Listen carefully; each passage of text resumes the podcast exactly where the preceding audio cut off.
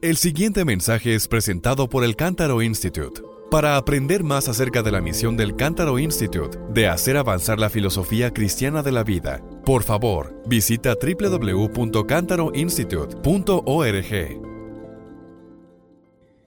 Gracias por haberse tomado el trabajo de, de madrugar y estar aquí un día sábado.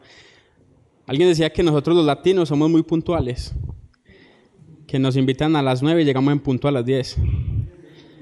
Eh, damos gracias a Dios por poder estar acá. Bueno, se me ha pedido... ¿Sí se está escuchando bien? Sí. Se me ha pedido que me presente. Eh, como ustedes la mayoría saben, mi nombre es Julián Castaño. Yo resido en la ciudad de Toronto, Canadá, por hace más ya más de siete años. Eh, estoy felizmente casado hace 10 años. Soy padre de dos hermosas niñas, Juana y Salomé. Son las dos niñas más lindas del mundo, así que si tienen hijas deben estar después de las mías. de nueve y seis años respectivamente. Eh, yo pude estudiar un diplomado en Biblia en el Instituto de Expositores de Grace Community Church. Actualmente estoy cursando mi licenciatura en el Seminario Reformado Latinoamericano, del cual Clear es uno de los eh, contribuyentes, siendo el pastor Guillermo Green uno de sus docentes allí. Bueno, ahora sí entremos a lo que de verdad nos, nos atañe y nos importa, y es la palabra del Señor. Les pido que por favor me acompañen a Primera de Pedro 3.15, donde tomaremos el texto base de nuestra conferencia. Bueno, dice así la palabra del Señor. Si no, santificad a Dios el Señor en vuestros corazones y estad siempre preparados para presentar defensa con mansedumbre y reverencia ante todo el que os demande razón de la esperanza que hay en vosotros. Padre, te queremos dar muchas gracias, Señor Dios Todopoderoso. Queremos pedirte que en esta mañana todas las palabras que salgan de nuestra boca sean acordes y conforme a la doctrina que tú nos has dado en tu palabra y que podamos, Señor, ser edificados no solamente en nuestro entendimiento, sino en nuestra adoración hacia ti. Te lo pedimos en el nombre de Jesús. Amén. Bueno, es un agrado poder ver eh, cómo la reforma estaba avanzando eh, aquí en Latinoamérica y en Centroamérica especialmente, cómo Costa Rica eh, ha sido como un remanente de luz en medio de Centroamérica y del cual mucho material está llegando no solamente hacia el sur, sino también hacia el norte de nuestro continente. Es un agrado ver cómo el Espíritu Santo ha estado moviéndose, permitiendo que el conocimiento bíblico sea dado a, unas audiencias a las cuales mejor nunca, eh, nunca había llegado antes, trayendo inconversos a la salvación, pero trayendo también los creyentes a un conocimiento y entendimiento más profundo de la palabra de Dios. Eso nos causa a nosotros gran gozo y lo hemos visto en este país y es algo que nos ha llenado de satisfacción. Eh, así que siendo conscientes del llamado que tenemos de estar preparados para presentar una defensa mansa y reverente ante todo aquel que lo demande, tenemos que saber como base que hay dos medios fundamentales sobre los cuales Dios obra. Y estos medios son la oración y la predicación. Pero yo quiero ir un paso atrás antes de llegar ahí y es revisar eh, cómo ese evangelio, cómo esa oración tiene que ir acompañada por una vida santa, por una vida que testifique y que pueda ser resonante con la apología que nosotros vamos a hacer acerca del mensaje que traemos. Romanos 10, 17 nos dice que la fe viene por el oír. Eso lo quiero dejar como un precedente. La fe viene por el oír, el oír por la palabra de Dios. Pero el Señor a través del apóstol Pedro no solo nos encargó eh, este imperativo de hacer defensa de nuestra, de nuestra fe, sino que además nos dejó claramente establecido el medio por el cual debemos hacerlo. Lo que trataré hoy con ustedes es de ver cómo este pasaje en su contexto panorámico amplio, como una carta, pero también en su contexto panorámico cercano. Muchas veces este pasaje de primera de Pedro 3.15 se aísla de la carta misma en la que fue escrita, pero muchas más veces se aísla del versículo mismo en el que está, de la primera parte que nos habla de santificar al Señor en nuestros corazones. Así que para objeto de, este, de esta charla utilizaré tres puntos como recurso mnemotécnico de aprendizaje. El primer punto será cómo santificar a Dios el Señor. El segundo será las consecuencias de esta santificación. Y el tercero será entonces una defensa exitosa de nuestra esperanza. Ahora, ¿cómo santificar a Dios el Señor? Tenemos que dejar claro que la santificación es una obra sobrenatural del Espíritu Santo, es una obra monergista de Dios, en la cual nosotros somos responsables Hay dos tipos de santificación escritural, una de santificación posicional y otra de santificación progresiva. Una vez que estamos entre creyentes, es claro hablar de esas cosas, cuando nosotros creemos en el Señor, posicionalmente hemos sido santificados. O sea, una persona que cree en el Señor al día siguiente muere, va, para la gloria. Pero eh, posicionalmente, pero en nuestro proceso de santificación somos responsables, no sabiendo que vamos a llegar ahí por nuestras fuerzas, porque Dios ya nos puso ahí, pero que el Espíritu Santo actúa a través de nosotros por medio de sus dones de gracia para que nosotros seamos responsables y vivamos acorde a esa santificación. Como Pablo nos llama a ocuparnos, por ejemplo, de nuestra salvación con temor y con temblor. Nosotros aquí sabemos que la salvación es una obra soberana de Dios y que nadie que esté en las manos de Cristo será arrebatado, pero es nuestra responsabilidad ocuparnos de esa salvación con temor y con temblor. Nosotros sabemos que Dios es el que da la fe, pero es nuestra responsabilidad creer. Nosotros sabemos que Dios es el que nos ha dado un cerebro, pero nosotros tenemos que utilizarlo. Es de Dios el guardarnos, pero es el de nosotros el perseverar. Ahora, ¿quién es Señor en la Escritura? ¿Quién es Señor en la Biblia? Dios Padre es Señor, Dios Hijo es Señor y Dios Espíritu Santo es Señor. Pero en esta, en esta carta Pedro nos habla una y otra vez del Señor y de Cristo sobre la vida del creyente de cómo por sus padecimientos nos ha purificado nuestras almas para la obediencia a la verdad. Una de las formas más recurrentes como el creyente aparta su corazón para el servicio a Cristo es por medio del Evangelio. El Evangelio de salvación es también el Evangelio de santificación. Pedro inicia su carta saludando a todos aquellos que han sido elegidos según la presencia de Dios para salvación, pero también dice que para santificación del Espíritu, para obedecer y el medio por el cual esto sucede es por el rociamiento de la sangre de Cristo, capítulo 1, versículo 2. El apóstol sabe muy bien que una santificación para una vida sometida al señorío de Cristo solo puede llevarse a cabo en el poder del Espíritu Santo, el cual nos traerá memoria una y otra vez la esperanza de la vida eterna que tenemos en Cristo Jesús, capítulo 1, versículo 3. Dice el salmista en el Salmo 103, bendice alma mía a Jehová y no olvides ninguno de sus beneficios no te olvides del Evangelio si quieres hacer una defensa bíblica de la esperanza que hay en ti. Si algo hemos encontrado nosotros es que cuando hablamos de apología es muy necesario dejar un piso sólido sobre el cual trabajar. Así que las siguientes dos charlas van a ser un poco más académicas y vamos a ver metodologías, vamos a ver medios, vamos a ver recursos, pero es muy importante que como creyentes analicemos primero sobre qué piso estamos parados para comenzar a construir sobre él habiendo purificado vuestras almas para la obediencia a la verdad mediante el Espíritu, capítulo 1, versículo 22. Una de las peculiaridades de las cartas neotestamentarias radica en el hecho de que no solo nos dan la explicación, una ortodoxia correcta, sino que además nos mueven a nuestra ortopraxis, prácticas correctas, y a nuestra ortopatía, sentimientos correctos, para que estos todos sean concordantes con lo que creemos. Y Primera de Pedro es un ejemplo claro de esto. El apóstol, inspirado por el Espíritu Santo, deja en claro que la salvación y santificación es una obra soberana de Dios, pero que esta doctrina de gracia no debe llevar a la apatía ni al descuido espiritual de la vida de los creyentes. Debemos activamente santificar el Señor en nuestros corazones. Y aparte de la dependencia en Él, el creyente debe hacer uso de todos los medios de gracia para que esta verdad afecte cada uno de los aspectos prácticos y cognitivos de su ser.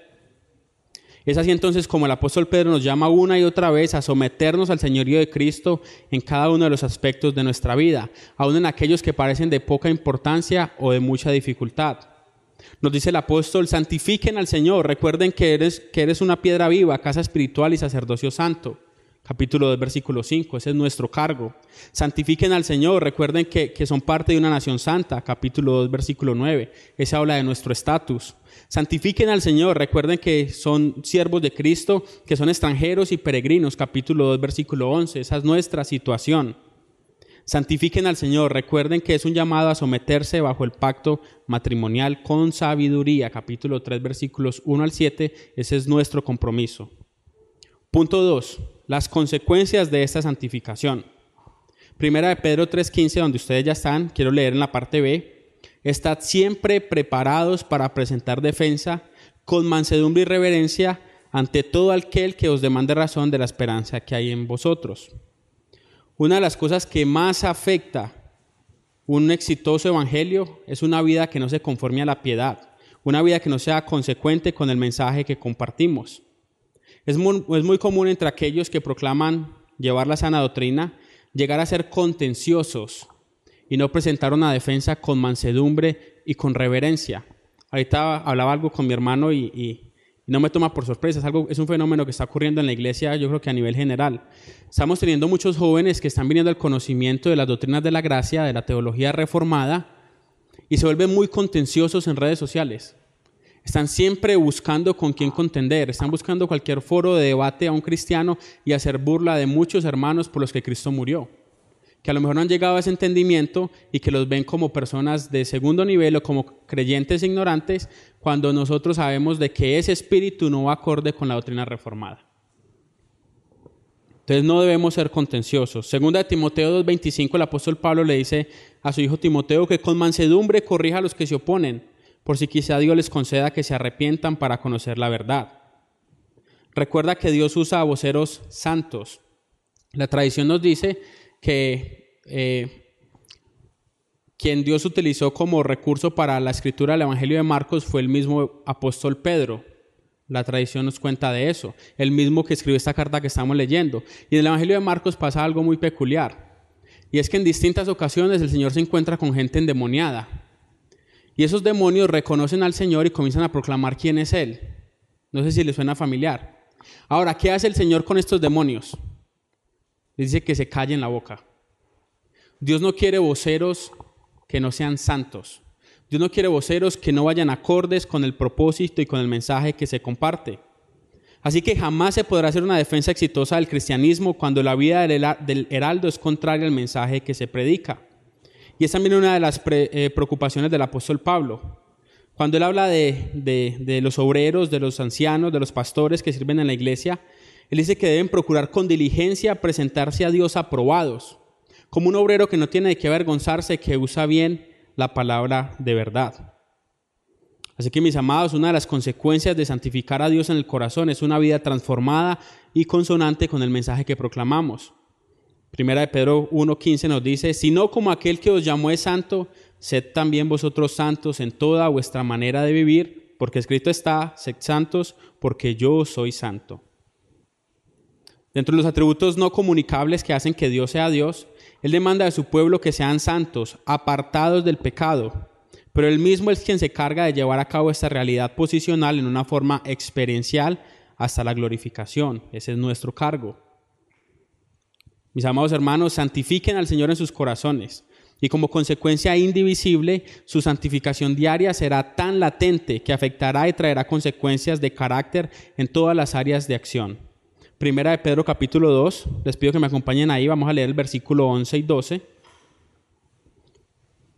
Dice de la siguiente manera, Amados, yo os ruego que como extranjeros y peregrinos, que os abstengáis de los deseos carnales que batallan contra el alma manteniendo buena vuestra manera de vivir entre los gentiles, para que en lo que murmuran de vosotros como malhechores, glorifiquen a Dios en el día de la visitación al considerar vuestras buenas obras. Mis hermanos, que lo que la gente afuera murmure de nosotros sea falsedad. Que sea nuestra justicia la que los ofende, no nuestro pecado. Que sea nuestra rectitud, no nuestra hipocresía porque nada de esto podrá hacer que la defensa que nosotros llevamos sea exitosa cuando ellos encuentran en nosotros una incongruencia con lo que proclamamos y con lo que vivimos. Que si hablan de ti sea porque ven en Cristo, porque ven, en ti a Cristo de una forma tan clara que aún anhelarán matarte. Versículo 12b de segunda de, de primera Pedro 2. Glorifiquen a Dios para que ellos glorifiquen a Dios en el día de la visitación al considerar vuestras buenas obras. En el Nuevo Testamento siempre que se habla de que Dios visita a una persona es para bendecirla y salvarla. Así que lo que el apóstol nos está diciendo es que para que aquellos que los calumnian, que hablan de ustedes, que ven su caminar, el día en que Dios los visite, ellos puedan recordar las buenas obras de ustedes y glorifiquen a Dios. Hechos 15:13 nos dice que cuando ellos se callaron, Jacobo respondió diciendo, varones hermanos, oídme. Simón ha contado cómo Dios visitó por primera vez a los gentiles para tomar de ellos pueblo para su nombre. Lucas 7:16, y todos tuvieron miedo y glorificaban a Dios diciendo, un gran profeta se ha levantado entre nosotros y Dios ha visitado su pueblo. Una de las consecuencias de la salvación es que Dios traerá a memoria todas aquellas cosas por las cuales hicimos burla de su pueblo y serán para los nuevos creyentes ahora un recordatorio de buenas obras de Dios en su pueblo. Les cuento una historia personal. Yo en, la parte de Colombia en la que yo crecí, en mi barrio había una iglesia en la esquina de, mi calle. Yo recuerdo que siempre que comenzaba el servicio, ahí fuera los domingos o los viernes, yo permanecía siempre en la calle jugando y, y haciendo travesuras. Cuando comenzaba el servicio, esa era la hora en la que llegaba yo con mis amigos. Pero no llegábamos a la iglesia a escuchar la palabra, llegábamos a tirarles piedras, a romperles los vidrios, a romperle el techo con toda justicia, alguno de los hermanos en esa iglesia se hubiera podido levantar y pedir que respetaran su propiedad, que respetaran el edificio. Ellos lo que hacían era que cerraban sus puertas, seguían el servicio, aún con piedras lloviéndoles por el techo, no llamaban a las autoridades, cosa que hubieran podido hacer porque era legítimo. Pero cuando el Señor me trajo a salvación, me trajo a memoria ese evento. Y yo ahora veía eso que aquellos hermanos hicieron como una gran obra de bondad y de santidad. Yo sentí vergüenza por eso. Y unos años después, cuando regresé a Colombia, fui a esa iglesia, que ya pasaron muchos años, ya no está el mismo pastor, pero les dije, en aquel, hace aproximadamente unos 15, 17 años, yo hice esto a esta iglesia y vengo a pedirles perdón. El día que Dios me visitó, yo lo glorifiqué al ver las buenas obras de su pueblo. Capítulo 2, versículo 13. Por causa del Señor, someteos a toda institución humana, ya sea al rey como a superior y a los gobernadores como por él enviados para castigo de los malhechores y alabanza de los que hacen, de los que hacen bien. Versículo 15. Porque esta es la voluntad de Dios, que haciendo bien hagáis callar la ignorancia de los hombres insensatos, como libres, pero no como los que tienen libertad como pretexto para hacer lo malo, sino como siervos de Dios. Honrad a todos, amad a los hermanos, temed a Dios, honrad al Rey. Yo sé que todos ustedes están acá por un interés acerca de capacitación apologética y no quiero que tomen en menos esta charla. Porque la palabra de Dios, que es la autoridad final para nosotros, sobre la cual descansa toda regla de autoridad y disciplina para el creyente, nos está dando muchos pasos que son previos a la preparación académica, que no están separados, que van de la mano, pero que yo no puedo simplemente llenarme de conocimiento cuando mi vida no está siendo acorde con los principios bíblicos. ¿Qué nos dice Pedro acá? Que nos sometamos a toda autoridad. Mis hermanos, se someten ustedes a las autoridades costarricenses. Respetan a la policía. Respetan a los gobernantes. No porque muchas veces lo merezcan, porque es un mandato de Dios. Y no estoy olvidándome de Hechos 5. Es necesario obedecer a Dios antes que a los hombres. Aquí no hay una dicotomía de mandamientos. Aquí lo que Dios nos está llamando es a que nos sometamos. Y tenemos como base de principio que cuando las autoridades piden algo que va en contra de su palabra, ¿a quién obedecemos? A Dios. Pero lo hacemos con mansedumbre y con reverencia.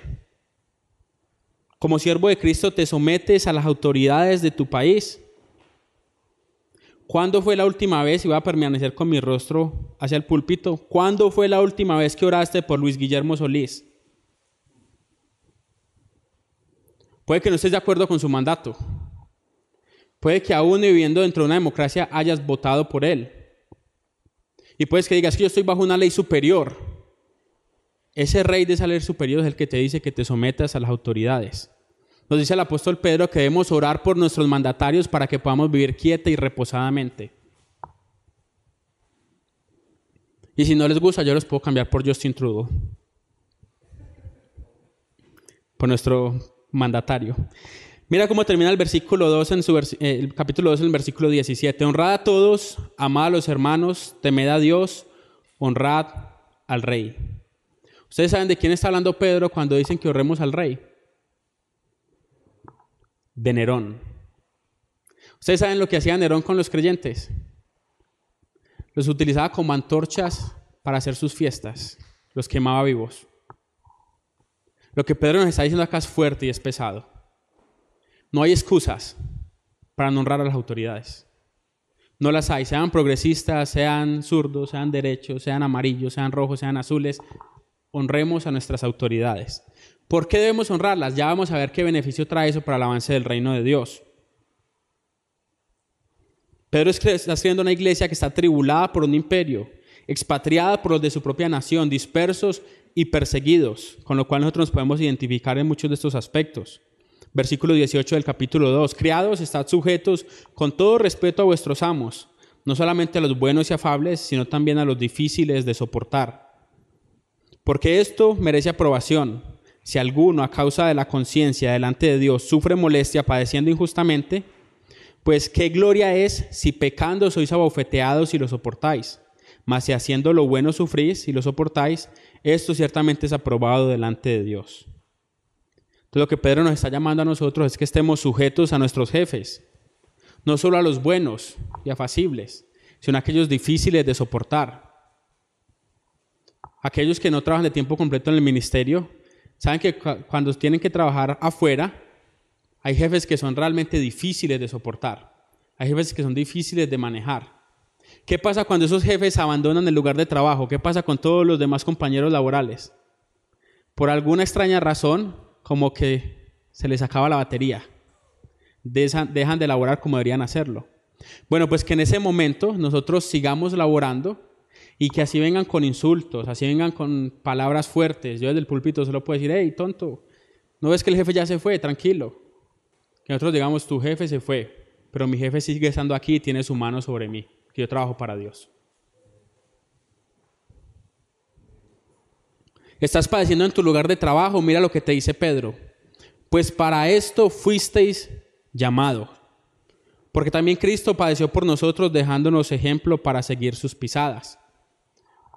Muchas de las razones por las cuales la iglesia no ha sido efectiva en muchos ámbitos y campos de acción, sean laborales, sean académicos, es porque el creyente al estar en esos ámbitos y al sentirse perseguido, inmediatamente los abandona. Y Pedro dice, es que para eso fuiste llamado, para que estés preparado para presentar defensa en aquellos campos de acción, en aquellas áreas. Versículo 21. Para esto fuiste llamado porque Cristo también padeció por nosotros, dejándonos ejemplo para que sigamos sus pisadas. Mis hermanos, no se sorprendan del fuego de la prueba. En este mundo tendremos aflicción.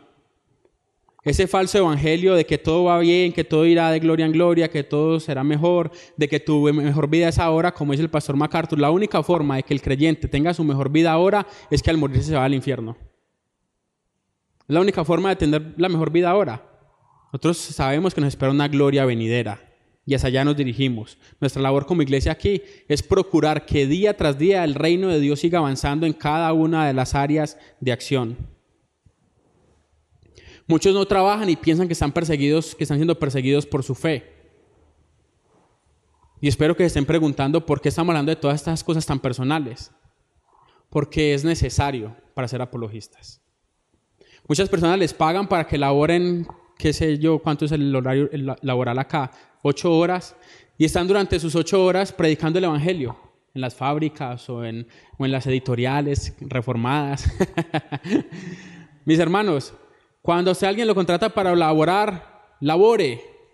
Si usted se pone a hacer lo que no tiene que hacer en horarios laborales, lo van a despedir. Y si lo despiden no es por causa de su testimonio, es por causa de que usted no está trabajando.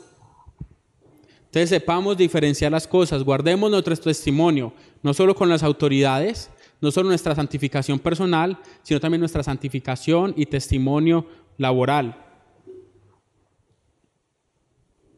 Así que no solo tu santidad personal, también tu testimonio hacia las autoridades, hacia las instituciones, hacia los jefes, sean buenos o malos, es una evidencia de santificar a Dios en tu corazón.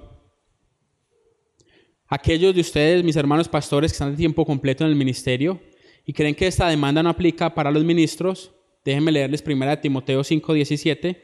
Los ancianos que gobiernen bien sean tenidos por dignos de doble honor, mayormente los que trabajan en predicar y enseñar la predicación es un arduo trabajo. Y aquellos de ustedes que son miembros de iglesias, no tengan en menos el arduo trabajo de sus pastores, porque es un trabajo tedioso, agotante. Alguien decía que el ministerio pastoral es solamente difícil los primeros 50 años. Usted prepararse toda la semana, predicar el sermón el domingo y quedar en ceros para el lunes nuevamente. Una y otra vez, una y otra vez. Pero ¿por qué no está libre de este mandato laboral? Porque resulta que aquí, para los hermanos que están de tiempo completo en el ministerio, no solamente su Señor es omnipotente y omnisciente, sino que también lo es su jefe. Su jefe nunca se va, a menos que sirvan a un Baal. que se duerme y que requiere ir al baño, pero nuestro Señor no. Siempre está con su mano sobre nosotros. Pero el Espíritu Santo no quiso pasar por alto tal vez una de las áreas más difíciles para que el creyente esté preparado para presentar defensa, el matrimonio. Primera de Pedro, capítulo 3, versículo 1 al, 2, dice asimismo, vosotras mujeres estad sujetas a vuestros maridos, para que también los que no creen a la palabra sean ganados sin palabra por la conducta de sus esposas, considerando vuestra conducta casta y respetuosa. Y algunos de ustedes podrían preguntar, pero ¿qué pasó con esto de que la fe es por el oír? ¿Cómo que la persona, el marido va a ser ganado sin palabra? Pedro de hecho ya nos dijo en el capítulo 1, versículo 23, que nosotros somos renacidos, no de simiente corruptible, sino incorruptible, por la palabra de Dios que vive y permanece para siempre. Pero recordemos el contexto. Pablo está hablando, Pedro está hablando de un matrimonio. Esa no es la primera vez que estos dos se ven. Y él está presuponiendo que la palabra ya fue predicada. De hecho dice, para que también los que no creen a la palabra sean ganados sin palabra por la conducta de sus esposas. ¿A qué se refiere entonces? que no hay un testimonio más poderoso del poder de Dios para ver la vida de un pecador que, ver la vida de un pecador transformada, apartando su corazón para el Señor y guardando sus mandamientos. Yo cuando doblo rodilla en mi cama en las noches para confesar los pecados a mi Dios, aun aquellos que me son ocultos, muchas veces una de mis oraciones es que el Señor me permita someterme a Él como mi esposa se somete a mí. Eso es de gran testimonio para mí.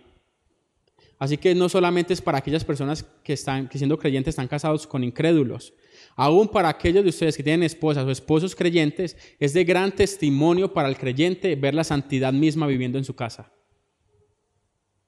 Y que podamos orar, Señor, que yo me pueda someter a ti como mi esposa, como mi esposo se somete en el orden bíblico. No porque el hombre tenga que someter a la esposa, pero sí porque la tiene que amar como a Cristo a la iglesia y eso da gran testimonio.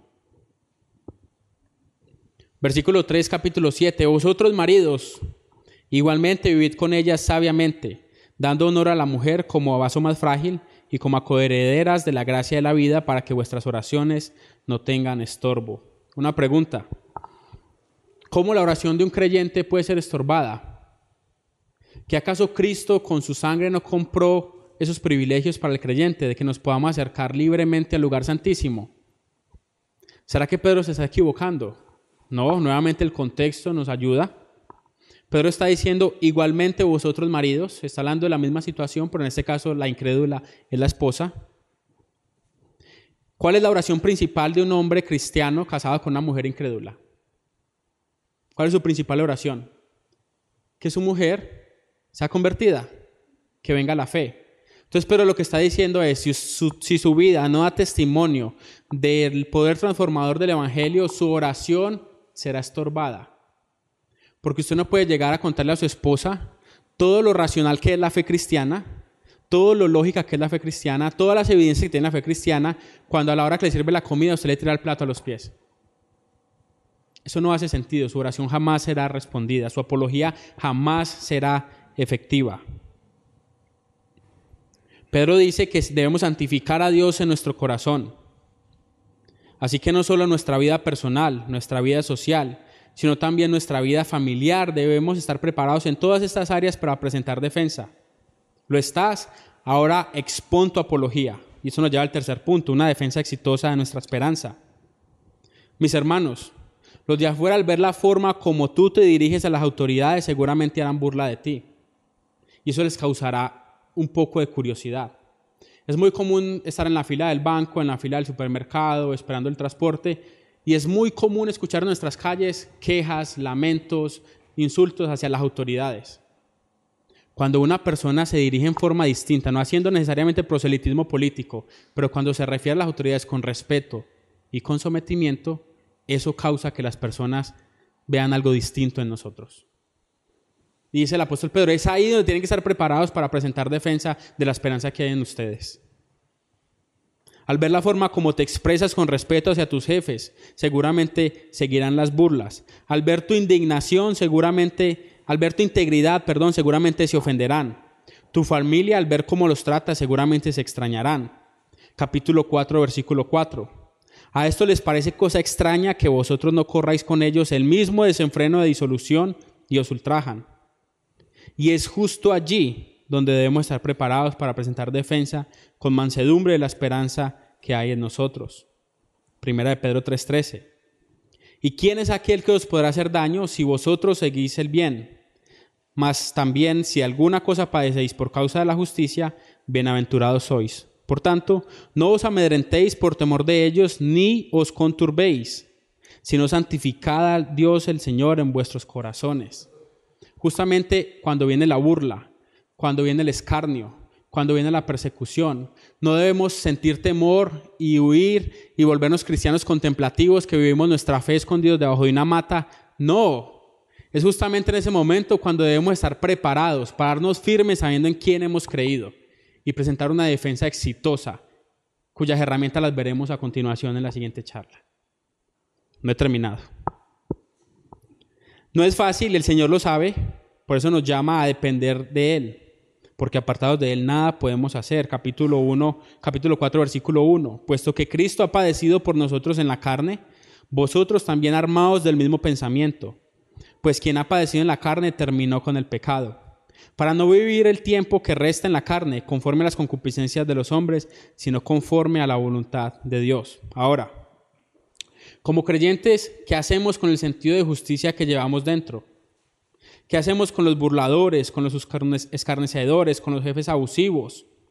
¿O con aquellos en nuestra propia casa que son los mayores opositores y adversarios a una vida piadosa y santa? Nosotros todos, por ser hechos a la imagen de Dios, hay un sentido de justicia en nosotros. Cuando vemos opresión, cuando vemos injusticia, reclamamos que haya justicia. Eso es inherente a nosotros. Cuando venimos a la conversión, ese, sentido de justicia no desaparece, antes se incrementa. ¿Qué hacemos con estos burladores? ¿Qué hacemos con estos escarnecedores? ¿Qué hacemos con estos que nos persiguen? Mis hermanos, déjenlo en las manos de Dios. déjelo en las manos de Dios. Solo Él sabe cuántas veces cuesta guardar silencio. Solo Él sabe cuántas veces agachar la cabeza y orar por nuestros agresores es tan difícil. Cuántas veces los creyentes son objeto de todo tipo de vejaciones y escarnios. Solo Dios lo sabe. Y el Señor nos dice que no debemos arrojar las perlas a los cerdos. Todo tiene su contexto y quiero que me entiendan. Nosotros fuimos llamados a ser apologistas, ese es nuestro mandato. Pero en un contexto Gracias por escuchar este mensaje del Cántaro Institute. Eh, por favor, no dudes en compartirlo con amigos, pero no comercialices ni alteres el material sin consentimiento expreso, por escrito, del Cántaro Institute. Y esperemos que el Señor nos brinde una oportunidad para presentar una defensa firme y sólida que sea acompañada por una vida de santidad. Es más, Cristo nos dejó un ejemplo, capítulo 2, versículo 22, el cual no hizo pecado ni se halló engaño en su boca, quien cuando le maldecía no respondía con maldición, cuando padecía no amenazaba, sino que encomendaba la causa al que juzga justamente. Cristo no fue contencioso. Nosotros tenemos que ser firmes en nuestra defensa, pero no debemos ser contenciosos. Qué feo es cuando un creyente que está hablando de algo tan santo como es la persona de Dios, lo hace en los términos del necio. Cuando habla en necedad, cuando habla utilizando aún palabras inapropiadas, cuando pierde su autocontrol, cuando se deja entrar en ese ámbito en el cual el incrédulo quiere que nosotros entremos. Muchas veces la voluntad de Dios es que nosotros seamos humildes y humillados bajo su voluntad. Primera de Pedro 5, capítulo, versículo 6. Humillaos pues bajo la poderosa mano de Dios para que Él os exalte cuando fuere tiempo, echando toda vuestra ansiedad sobre Él, porque Él tiene cuidado de vosotros. Romanos 12, 19, el apóstol Pablo nos dice, no os venguéis por vosotros mismos, amados míos, sino dejad lugar a la ira de Dios, porque escrito está, mí es la venganza, yo pagaré, dice el Señor. No seas vencido de lo malo, sino vence con el bien el mal. Ahora, una vez que santificaste al Señor en tu corazón, seguramente comenzarán más y más los cuestionamientos sobre tu forma de vida. Y es allí donde debes estar preparado para hablar de la esperanza que tiene el creyente en Cristo. La esperanza del advenimiento de la segunda venida, la esperanza de la vida eterna, la esperanza de la, restauración de todas las cosas, la esperanza de una multitud de pecados perdonados por la sangre del Cordero, capítulo 1, 20 21. El Evangelio que es poder de Dios para salvar. La meta, mis hermanos, de la iglesia no es moralizar la nación. Yo sé que ustedes hace poco tuvieron aquí a, a Laje y a Márquez, y damos gracias a Dios porque se está dando una batalla pública muy efectiva, pero como creyentes no pierdan el enfoque, porque el enfoque de Agustín Laje y Nicolás Márquez es un enfoque político, el enfoque de la iglesia es un enfoque eterno. Agustín Laje y Nicolás Márquez, a los cuales admiro por la batalla que están dando, no tienen ningún problema con un homosexual, con tal de que no sea de izquierda, y nosotros no podemos perder de vista que el homosexualismo es pecado y es aborrecible ante los ojos de Dios. Así que como iglesia y como ciudadanos responsables de un país, podemos participar de estas manifestaciones públicas en contra de las aberraciones que se quieren imponer, sí, pero tengamos en cuenta cuál es nuestro objetivo. Habrá personas con las que podemos caminar 100, 200, 300 metros de la mano, pero habrá otras personas con las que podremos llegar hasta la luna, y esos aquellos que tienen el reino de Dios como su objetivo y su meta.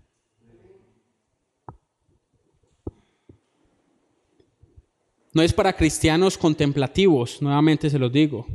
Tampoco es para cristianos radicales. Hacer apología de la fe, vivir conforme a los mandamientos, es mero cristianismo. Eso no es algo que fue dado por unos eruditos encumbrados dentro de las congregaciones. Eso es algo que cada uno de los miembros del cuerpo de Cristo fue llamado a vivir.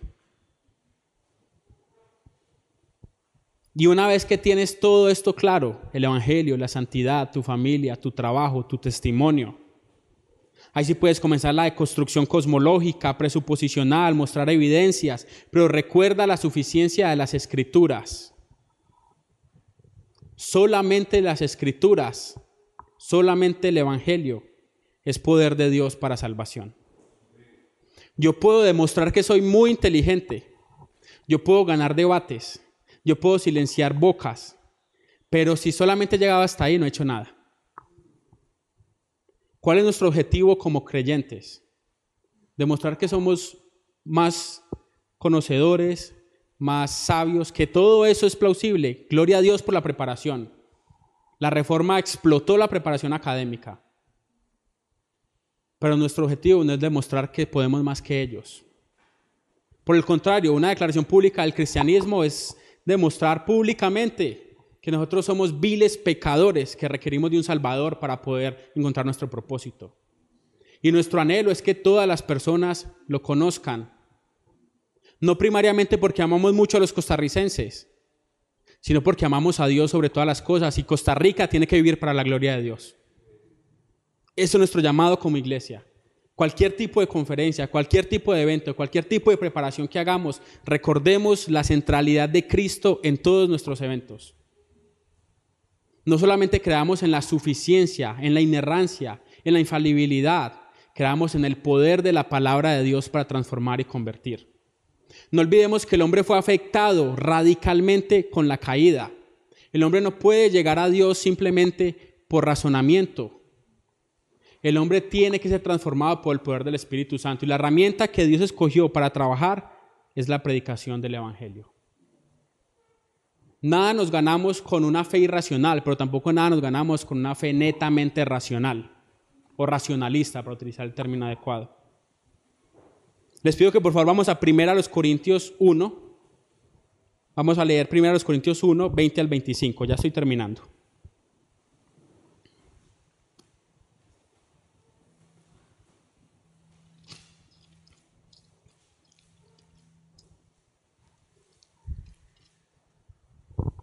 Aquí vemos al apóstol Pablo en Grecia, la cuna de la filosofía, y Pablo estaba siendo retado porque él tenía que cambiar su mensaje, él tenía que mejorar su retórica, él tenía que estar a la altura de los sofistas.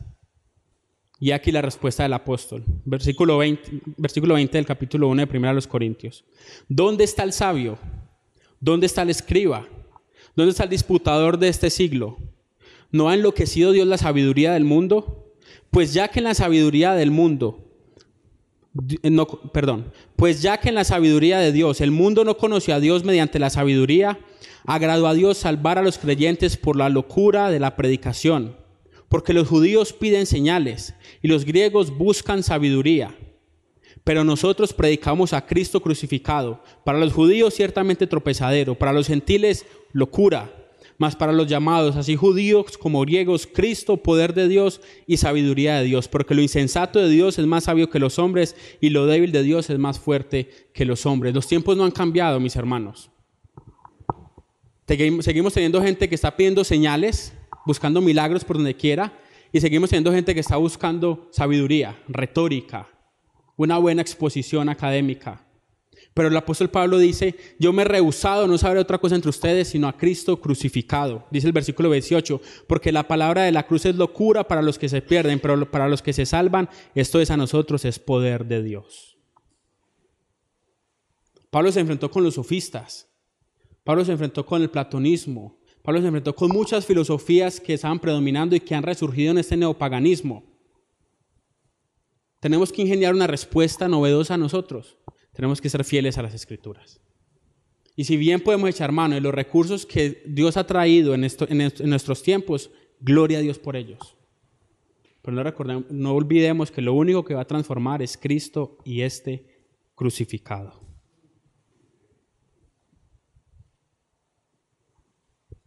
Nosotros debemos tener una vida que esté completamente y doctrinalmente acorde a las escrituras.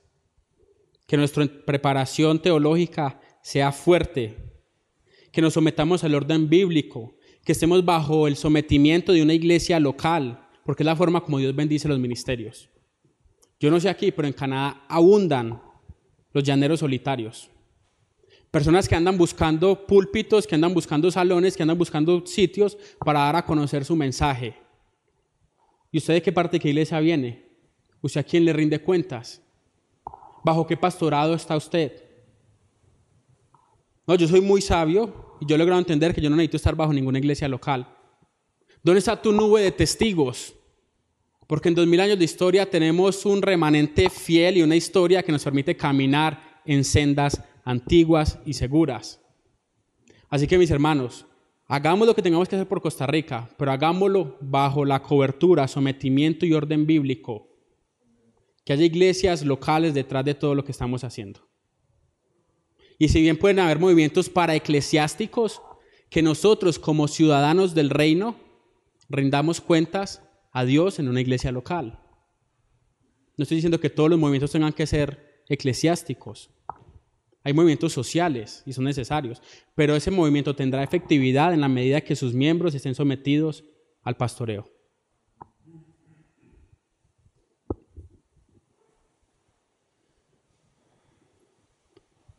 Decía un pensador, hazle creer a la gente que piensan y te amarán. Hazlos pensar y te odiarán. Sé honesto y acorde con la verdad verdadera, como decía Francis Schaeffer. Las personas necesitan un nuevo corazón. Ellos en su inteligencia han sido afectados ellos no logran discernir con claridad lo hermoso que es Cristo. Y esa es nuestra meta, esa es nuestra gloria. No editemos a Dios. Muchas veces tenemos nuestras evidencias y nuestro estudio, pero resulta que nuestra evidencia y nuestro estudio encontramos pasajes que son difíciles de, de conjugar con esto. Sea Dios veraz y todo hombre mentiroso. Cuando la ciencia dice algo en contra de la escritura, está primero la escritura y luego la ciencia. Que nuestro fundamento sea siempre la palabra de Dios, no lo editemos, y algunos de ustedes que trabajan en edición saben a qué me refiero con esto. No le quitemos a Dios esas partes incómodas. Allí en la Universidad de Costa Rica tratamos un tema bastante espinoso. La forma más fácil y general en la cual se trata es editando a Dios. Diciendo que Dios no tiene culpa de nada de eso, que realmente no la tiene, pero que Dios simplemente se apartó y dejó que el hombre hiciera lo que quisiera. Esa es una, una forma fácil de, de pasar el capote y de torear esta situación. Pues la Biblia me enseña que Dios es un Dios soberano, que tiene control de todas las cosas y que nada escapa a su control y plan eterno.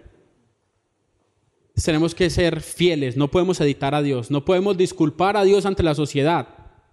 Dios es Dios y nosotros somos sus voceros santos. John MacArthur decía que nosotros tenemos que ser como esos meseros, que llevamos el plato de la cocina a la mesa. Nuestro oficio no es probar ese plato en el camino, mirar qué le podemos añadir o qué le podemos quitar porque nos parece que podrías quedar de mejor manera. No, el experto ya lo mandó desde la cocina, el experto ya mandó su mensaje desde el cielo. Nosotros solamente entreguémoslo fielmente. Aún en su muerte, Cristo fue un ejemplo. En Marcos eh, capítulo 15, versículo 39, que les reitero, fue escrito por, por Pedro, o, o fue su fuente de inspiración. Dice, y el centurión que estaba frente a él, viendo que después de clamar había expirado así, dijo, verdaderamente este hombre era hijo de Dios. Y fue la primera vez en todo el Evangelio de Marcos que alguien, que una persona reconoció que Jesucristo era el Hijo de Dios. Y fue justamente viendo la forma como murió. Un hombre que estaba enseñado a ver ejecuciones, pero vio la muerte de Jesús tan distinta que lo movió a la salvación. Ahora, ¿qué hacemos si nadie se burla de nosotros? ¿Qué hacemos si nadie demanda razón de la esperanza que hay en nosotros? Debemos sentirnos muy contentos, debemos sentirnos muy preocupados. Porque cuando nadie te demanda razón de la esperanza que hay en ti, cuando nadie te persigue, cuando nadie te hace burla, es porque seguramente ellos están más viendo más en ti de lo que, se están reflejando más en ti de lo que deberían ver a Cristo. Están viendo que tú eres exactamente igual a ellos, que vives como ellos, que trabajas como ellos, que hablas como ellos, que te deleitas en las cosas de ellos. No te demandan razón, no te persiguen, no te hacen burla, porque muchas veces somos igual al mundo. Que seamos conocidos por nuestra santidad. Debemos probarnos, no olvidar esa, esa doctrina tan, tan, que no está tan en boga en día, hoy en día. Probarnos a nosotros mismos si estamos en la fe, si estamos siendo mansos y humildes, si nuestro testimonio está ayudando para el avance de la reforma o está siendo un tropiezo para el avance del reino de Dios. Yo se los digo personalmente, yo he conocido hermanos yo digo, yo no quisiera ser así. Y le pido a Dios con temor y con temblor que nadie llegue a decir eso de mí en la iglesia. Hay una frase muy paulina en el Nuevo Testamento. Pablo la repite en dos ocasiones y es imitadme a mí. Nosotros tenemos una meta y debemos tener nuestros ojos puestos en Jesucristo, el autor y consumador de nuestra fe. Pero Pablo le dijo dos ocasiones a dos iglesias, imitadme a mí y a todos los que se conducen como yo. Mis hermanos, que ustedes el día de mañana, el día del Señor, si Dios les dijera que separaran el púlpito y que dijeran eso a la iglesia, ¿qué sería de nuestras iglesias locales? Que yo pueda pararme en mi iglesia y decirle, imítenme a mí. Examinémonos a nosotros mismos. Seamos ejemplo de la grey. Primera de Pedro 5.3. Apacentar la grey de Dios siendo ejemplos a ella.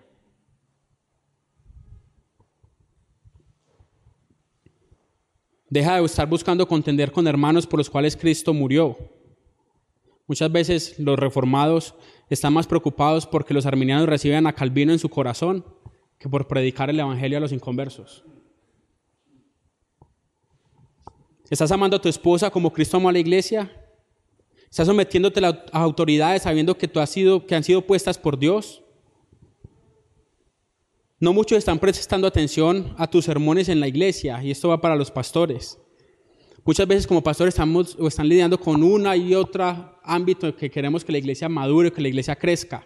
Y se predica una y otra vez de las mismas cosas y la iglesia no cambia, la iglesia no crece, la iglesia no madura. Parece que no estuvieran prestando atención a tus sermones. Pero ¿sabes por qué pasa eso, mi amado pastor? Porque seguramente tu audiencia, tus miembros están prestando toda atención a tu vida. Y si tu vida no es consonante con el mensaje que tú estás predicando, nada pasará.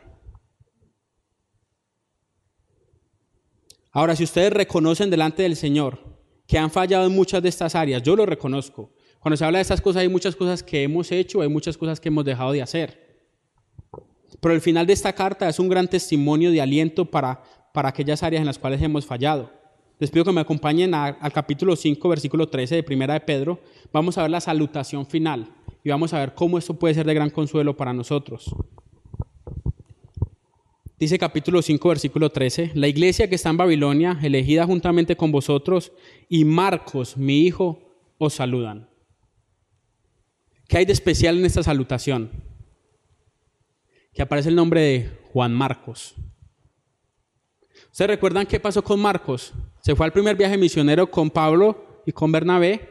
Cuando llegó a Antioquía, se acobardó y se regresó a Jerusalén, a donde su mamá. ¿Cómo comenzó el ministerio de Marcos? Muy mal. Pero él se devolvió, confesó sus pecados ante el Señor. creció a los pies del apóstol, del apóstol Pedro. Y ahorita al finalizar esta carta vemos que Pedro lo llama a Marcos su hijo. Puede, hermanos, que no hayamos hecho las cosas bien en el pasado, que estemos faltando en muchas áreas, pero la vida cristiana no se trata tanto de cómo comienza, sino de cómo terminamos. Que podamos correr la carrera, que podamos guardar la fe, que podamos llegar a obtener ese sumo galardón. Es más, el apóstol Pablo, que fue quien se vio directamente afectado por esta decisión de Marcos en sus principios, que tuvo una pelea tan fuerte con Bernabé que en su segundo viaje misionero se fueron aparte, Dice en 2 de Timoteo 4:11, pidiéndole a Timoteo, le dice, tráeme a Marcos porque me es útil para el ministerio.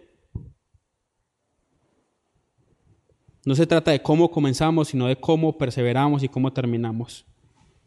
Así que ponte en pie de lucha, corre la carrera de la fe en santidad, en dependencia del Espíritu Santo. Que ellos puedan decir, yo quiero creer lo que tú crees porque yo quiero vivir como tú vives y que aún tu muerte pueda traer a muchos a cuestionar sus vidas al ver cómo tú das gloria al Rey del universo aún en tu agonía. Vamos a orar.